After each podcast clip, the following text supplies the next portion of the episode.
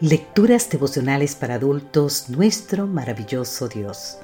Cortesía del Departamento de Comunicaciones de la Iglesia Dentista del Séptimo Día Gascue en Santo Domingo, capital de la República Dominicana.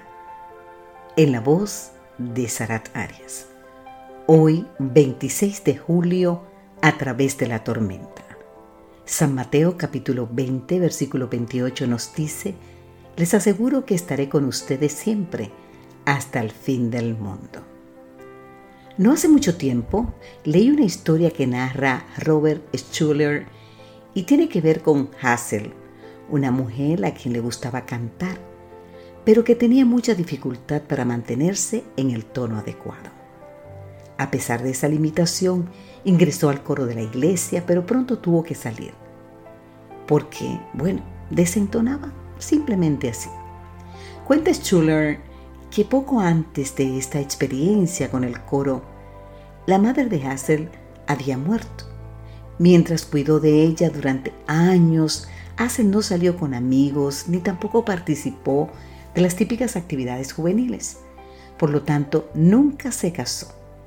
Pero cuando tenía unos 60 años, sin familiares cercanos, sin dinero y sin haber cumplido sus sueños, no es de sorprender que Hazel se sintiera muy infeliz, sola en el desgastado departamento donde vivía, pequeñito. Se preguntaba si su vida tenía algún significado.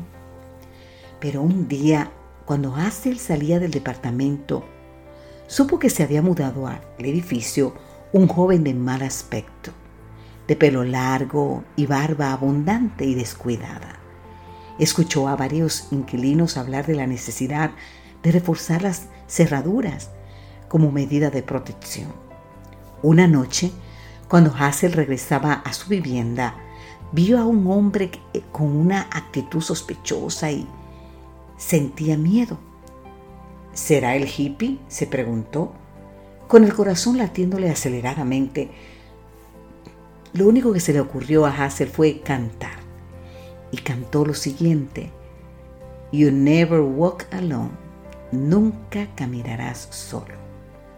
Cuando camines a través de la tormenta, mantén en alto la cabeza y no temas a la oscuridad, así cantaba Hazel.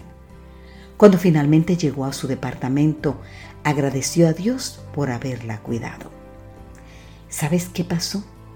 Al día siguiente, cuando Hazel encontró una nota en la puerta, la había escrito el hippie. ¿Y sabes qué decía?